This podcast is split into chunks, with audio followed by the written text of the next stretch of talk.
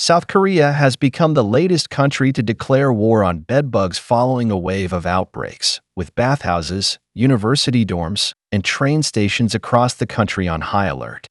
30 suspected or confirmed infestations have been reported since the end of October, prompting the government to announce a four week campaign aimed at eradicating the bloodsucking pests.